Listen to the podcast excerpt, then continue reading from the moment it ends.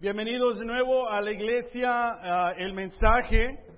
Ah, por favor, abran la poderosa a la primera carta de Juan, capítulo 3. La primera carta de Juan, capítulo 3, y después ah, vamos a ir a Lucas, a Lucas, capítulo 4. Hoy es la segunda clase de nuestra serie La pelea. Obviamente anoche hubo una pelea Ah, eh, yo no eh, tuve el privilegio de ver la pelea ah, porque tuve la oportunidad y la bendición de ir a una boda ah, anoche y una boda entre dos personas que antes, un hermano y una hermana que ahora están en nuestra hermana iglesia en el Inland Empire, parte de los universitarios ahí. Eh, ambos eh, se bautizaron como adolescentes ah, y mi esposa y yo pudimos ser parte de la vida de Sam Newman ah, por dos años cuando fuimos parte del oeste.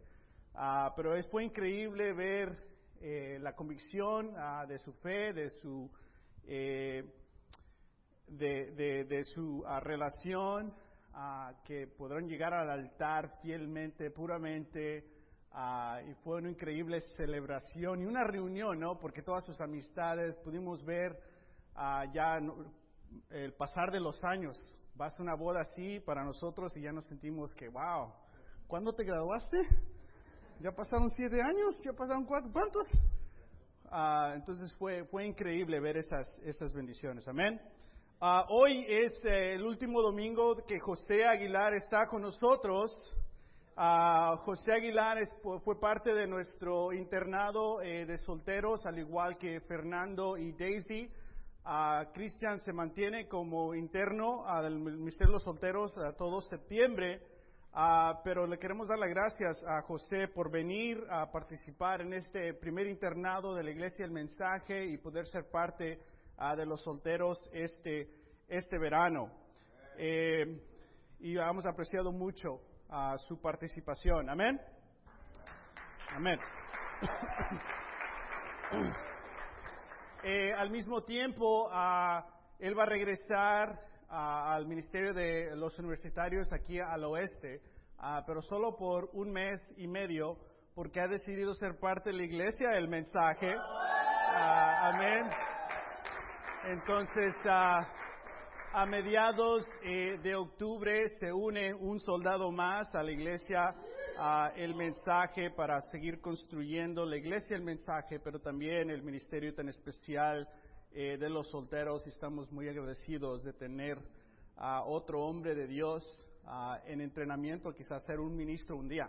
amén. Apenas se dio cuenta ahorita. primera carta, primera carta de Juan, capítulo 3, versículo 8, dice, el que practica el pecado es del diablo. Wow. Porque el diablo ha estado pecando desde el principio.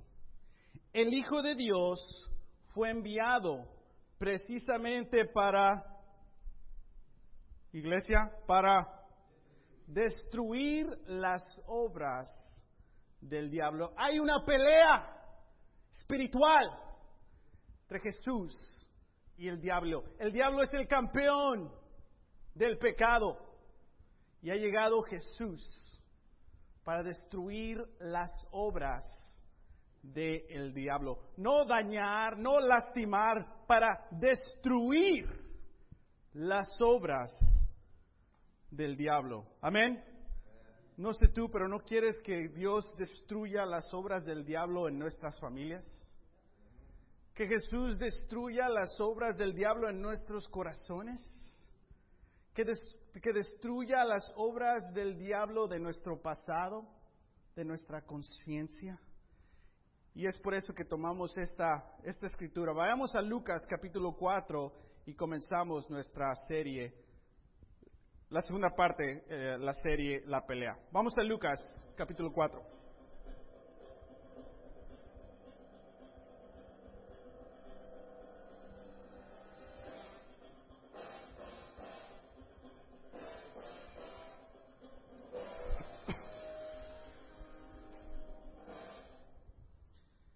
La pelea. Estamos ahora en el round número dos. Hicimos la introducción hace una semana con la clase a El Retador. Y el punto de toda la serie es lo siguiente. El retador llegó por la supremacía, que es el título entre Canelo y Triple y supremacía, pero bueno, ahí los que le entiendan. El retador llegó por la supremacía y nos hicimos la pregunta, ¿quién es? ¿Quién es el retador? Vamos a leer Lucas capítulo 4, versículo 1 al versículo 13 para ver este encuentro, esta pelea. Versículo 1. Jesús, lleno del Espíritu Santo, volvió del Jordán y fue llevado por el Espíritu al desierto. Allí estuvo 40 días, vamos a ayunar por 40 días, y fue tentado por el diablo. No comió nada durante esos días pasados los cuales tuvo hambre. Llega el diablo y dice, si eres el Hijo de Dios, le propuso el diablo, dile a esta piedra que se convierta en una conchita, en pan. Jesús le respondió, está escrito, no solo de pan vive el hombre. Y hablamos de que en esta pelea, ¿quién es el retador? Porque usualmente nos imaginamos que llega el diablo a retar a Jesús. Pero en veces no nos damos cuenta de lo que dice la Escritura, que fue el Espíritu que llevó a Jesús ahí. Es decir, que es Jesús el que, el que llegó a retar el diablo. Que Jesús programó esta pelea. Que Dios dijo, vamos, vamos a tener esta pelea, va a ser en el desierto y va a ser después de que ayunes por 40 días, no vas a tener ninguna ayuda, vas a estar solo, vas a estar débil. Y estas son las condiciones de esta pelea. Si tú te fueras a enfrentar al diablo en esta pelea, ¿escogieras esas condiciones? Me voy a alejar de la iglesia por 40 días, no voy a comer, voy a ir al desierto para enfrentar al enemigo. Nadie me anime. No. Entonces la pregunta es, ¿por qué?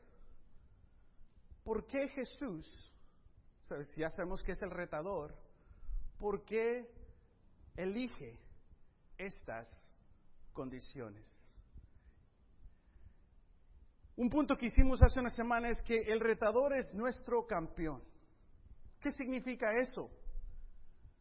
Así que acerquémonos confiadamente al trono de la gracia para recibir misericordia y hallar la gracia que nos ayude en el momento que más la necesitamos.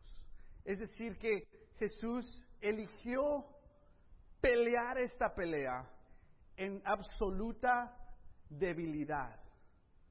Para que nosotros, cuando estemos débiles, y no si estemos débiles, cuando estemos débiles, podamos tener en esa debilidad confianza en Jesús, que Él es nuestro campeón. Y Él eligió pelear al enemigo en debilidad, demostrándonos a nosotros que también nosotros en la debilidad podremos sobresalir las obras y las trampas del enemigo. Y muchas veces cuando estamos espiritualmente débiles o estamos en, ese, en, esos segundos de tentación, ya sea de decir algo que no debemos decir, de responder con ira con un, alguien de la familia, un hijo o hija, de ver algo que nos va a herir nuestra pureza y nuestro corazón. En esos momentos de débiles, lo que Dios quiere es que siéntete confiado en orar. Y para nosotros es algo ilógico, no. Porque cuando me siento débil, pienso que me tengo que fortalecer y después voy a orar. Estoy, ya soy espiritual, Jesús, aquí estoy, ayúdame. Jesús dice, no, no, en tu debilidad, ten confianza y acércate al trono a, a recibir misericordia hallar la gracia que nos ayude en el momento que más lo necesitemos. esta semana que viene, ¿cuál va a ser para ti el momento que más vas a necesitar? La misericordia, la gracia que te ayude. No sabemos, ¿verdad? Pero vamos a tener unos días, una tarde, una mañana, una situación nos vamos a sentir débiles. Pero tenemos que tener confianza de que tenemos un campeón y nos podemos acercar en ese momento a Dios. Amén. Entonces el retador, el retador es Jesús. Y Él eligió estas condiciones en debilidad para enfrentar al, al enemigo. Y de nuevo nos decimos, pero, pero ¿por qué? ¿Por qué esas condiciones? También nos hacemos la pregunta, ¿qué está en juego en esta pelea? Uh, Alex nos dio una referencia, ¿no? De que, ¿qué estaba en juego en la pelea de anoche? Tal vez, ¿qué iba a decir la gente? El legado de Mayweather, uh, ¿no? La reputación de, este, de esto, de esto. Pero al fin del día, iban a agarrar sus millones, ¿no? Uh, se dice que después de todos los pay-per-views que compraron, McGregor va a ganar 100 millones de dólares por esos 10 rounds. No, pues yo sigo los próximos días, ¿verdad? Mayweather va a ganar 300 millones de dólares. No, pues yo también pongo en, fuego mi legado. Estoy bromeando, pero es, es lo que estaba en, en juego, ¿no? Para ellos. Para Jesús, ¿qué está en juego? ¿Sabes el riesgo que está tomando Jesús eligiendo estas condiciones? Porque ¿qué, qué ocurre si Jesús peca una vez? ¿Qué ocurre? Ya no hay salvación. Porque las escrituras nos dicen una y otra vez que Él no tiene pecado, Él no tuvo pecado, Él no pecó y Él tuvo que morir en la cruz totalmente inocente sin nunca haber pecado ningún pecado. Porque su pureza, ese sacrificio era necesario para perdonar nuestros pecados. ¿Sabes? Esto es simplemente el comienzo del ministerio de Jesús. Así quiso comenzar Jesús, en el desierto, solo, frente a frente contra el diablo. Dame las tentaciones y aquí vamos. Este es el comienzo de este ministerio. Wow, imagínate si tú estuvieras ahí en las sandalias de Jesús.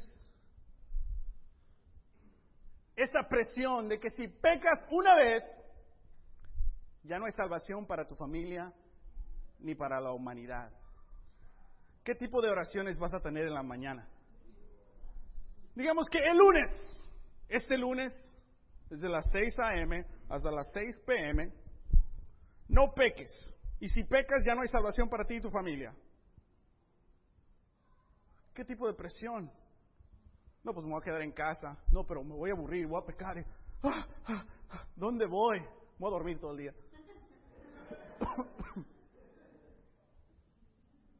Obviamente, Dios no nos pone esa responsabilidad, pero Él se la puso a sí mismo. Es lo que está en juego. Entonces, te explico esto para que veamos la intención y la presión de esta, de esta pelea. Amén. Introducir otro tema en esta pelea. ¿Sabes? Es una revancha. Es una revancha. Es parte 2. Porque el diablo atacó en el jardín. Hizo preguntas. Cuestionó. Alejó a Adán y Eva de pensar en Dios y en un diálogo llegaron cerca de un árbol prohibido y tomaron de ese fruto y pecaron en contra de Dios. En esos días solo había un mandamiento, uno. Haz lo que tú quieras, estás libre, yo soy libre. Pero no comas de aquí. Un mandamiento. ¿Y qué hizo el enemigo, el campeón del pecado? empezó su obra de alejar a la humanidad de Dios. Y que la humanidad empiece a pensar en qué? En ellos mismos. Cuando ella vio que el fruto Oh, ya estaba cerca. ¿Cómo llegó ahí?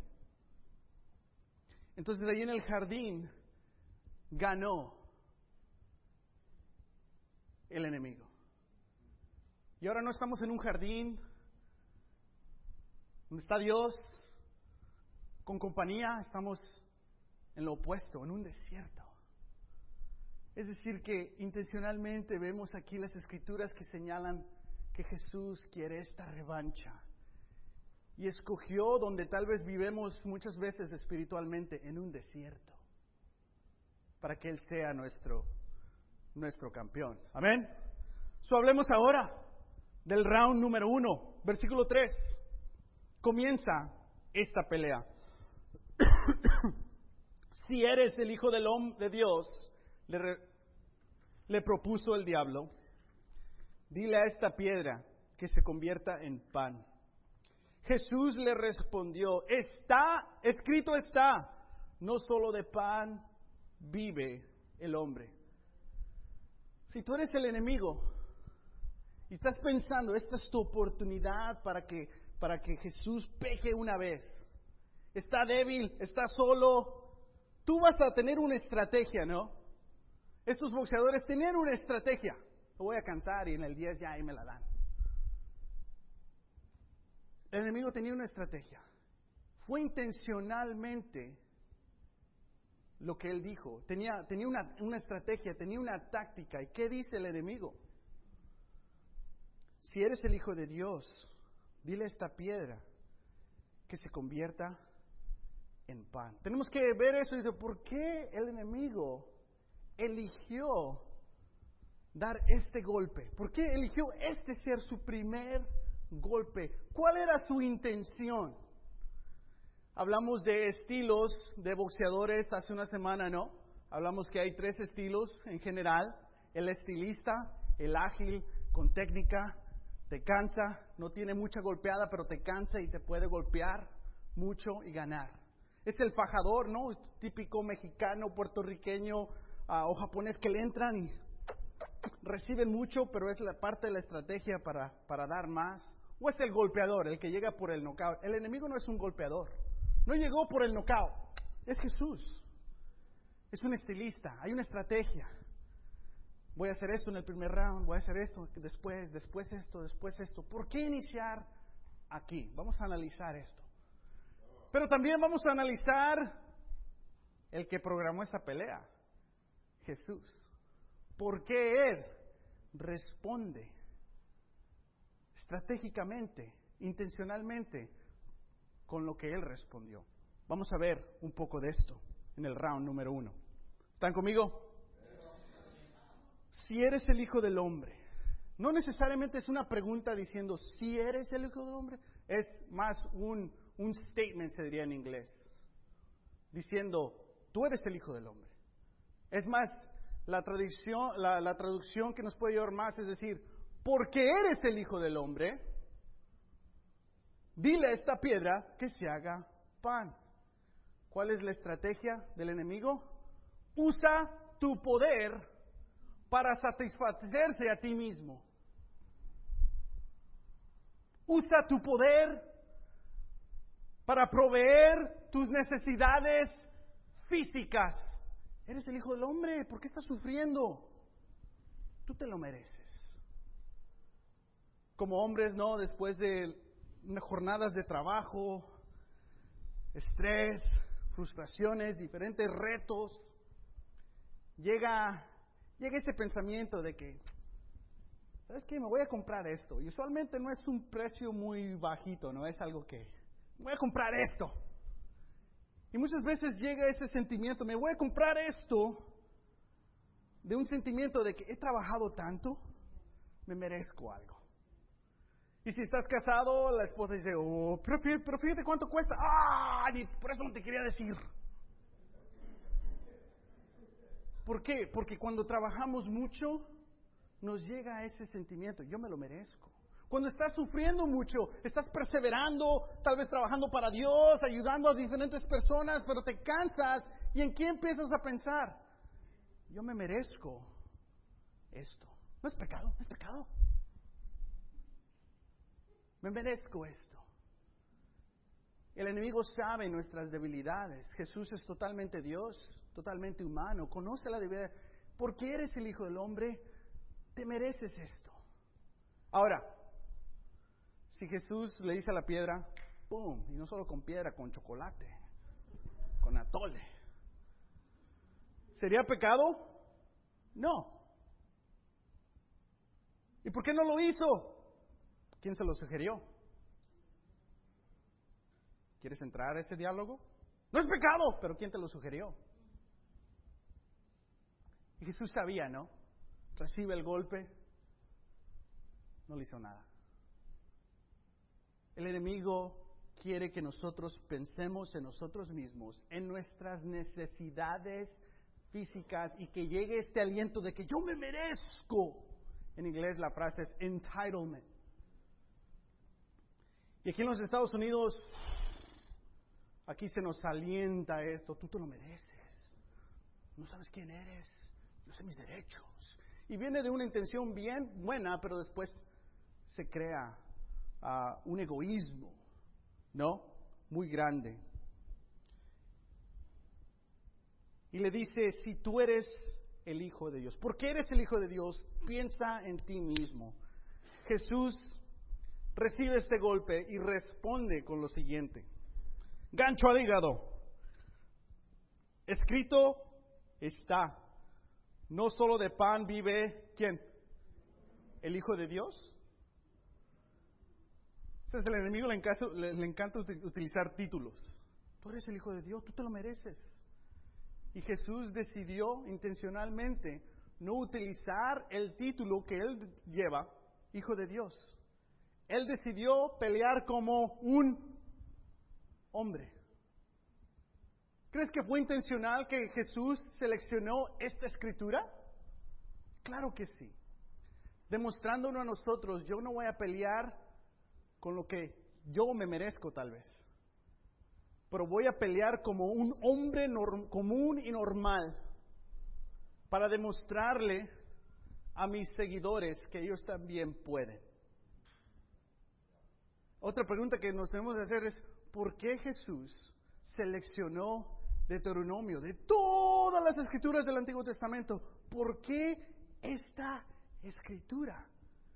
Si esta pelea es intencional, ¿por qué esta escritura? Y puedes leer ahí Deuteronomio 8, este domingo, este, este, esta semana y encontrar tal vez respuestas a esta pregunta.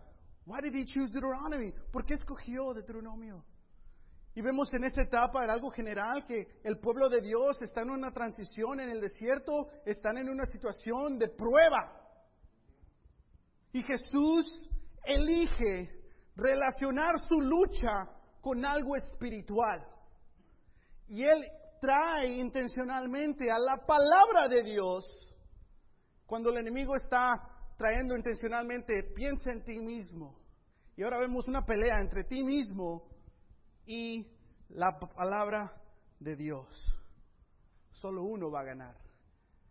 Jesús dice, si quieres ser mi discípulo, ¿qué? ¿Qué haces con ti mismo? Niégate a ti mismo. ¿Y qué? Y sígueme poner la palabra de Dios antes que a nosotros mismos. Round número uno. El enemigo piensa en ti mismo. Piensa en Dios. Salió fuerte. El gancho al hígado. Tú tienes tus round número uno. Esta semana los vas a tener. Piensa en ti mismo. Pero el Espíritu de Dios te va a animar. Piensa en Dios.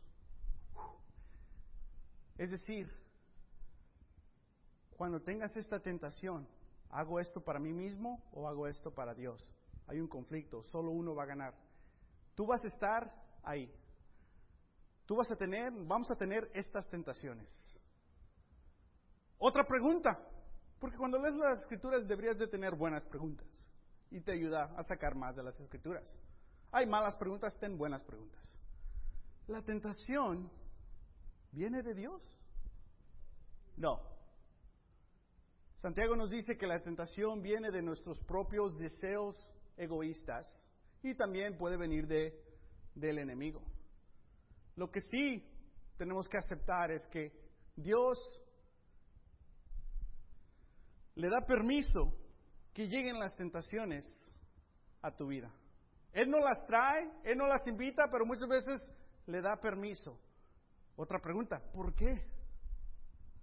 Porque esa tentación se convierte para el hombre y mujer de fe en una oportunidad de madurar y crecer espiritualmente. Porque en esa tentación tienes una oportunidad. O hago el mal o hago lo que Dios quiere. ¿Hago lo que yo quiero o hago lo que Dios quiere? ¿Hago lo que piden y requieren de mí o hago lo que Dios quiere? Y cada tentación, veámosla como una oportunidad de entrenamiento para que se siga formando nuestra fe. Esta semana, cuando te enfrentes a tentaciones, ah, ya llegó mi oportunidad de entrenar.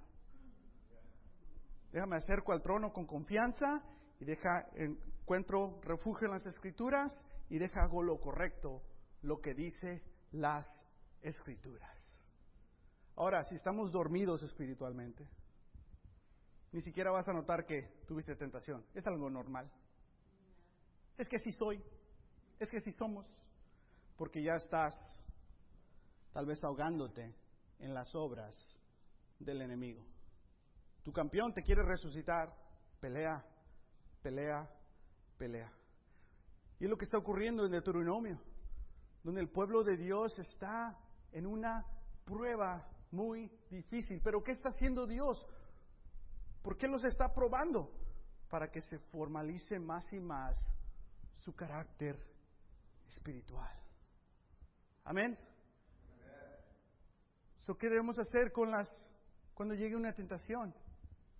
Es una oportunidad de que me pueda confiadamente acercar al trono, seleccionar escrituras,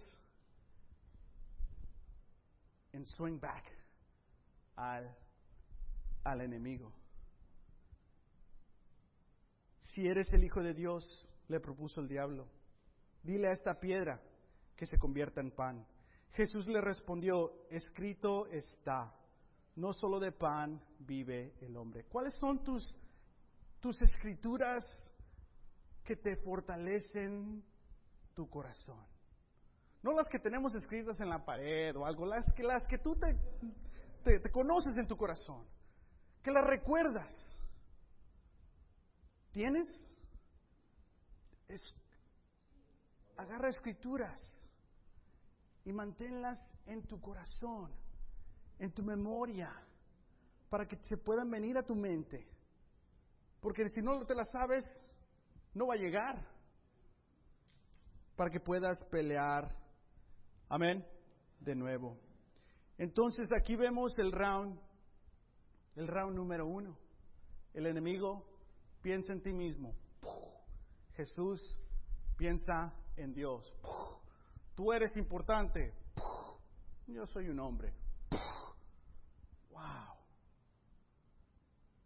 Pero el enemigo sabía que Jesús iba a responder de una manera. El enemigo lanzó el ataque no para destruir a Jesús, es para traer a Jesús a este, a este diálogo. Amén. Jesús sabe, tú me quieres traer este diálogo, pero yo te traje esta pelea. Yo ya estaba pensando, ya sabía qué te iba a responder, porque yo también quiero tener un diálogo. Y sigue este combate, y vamos a ver este combate la próxima semana en el round número 2. Gracias.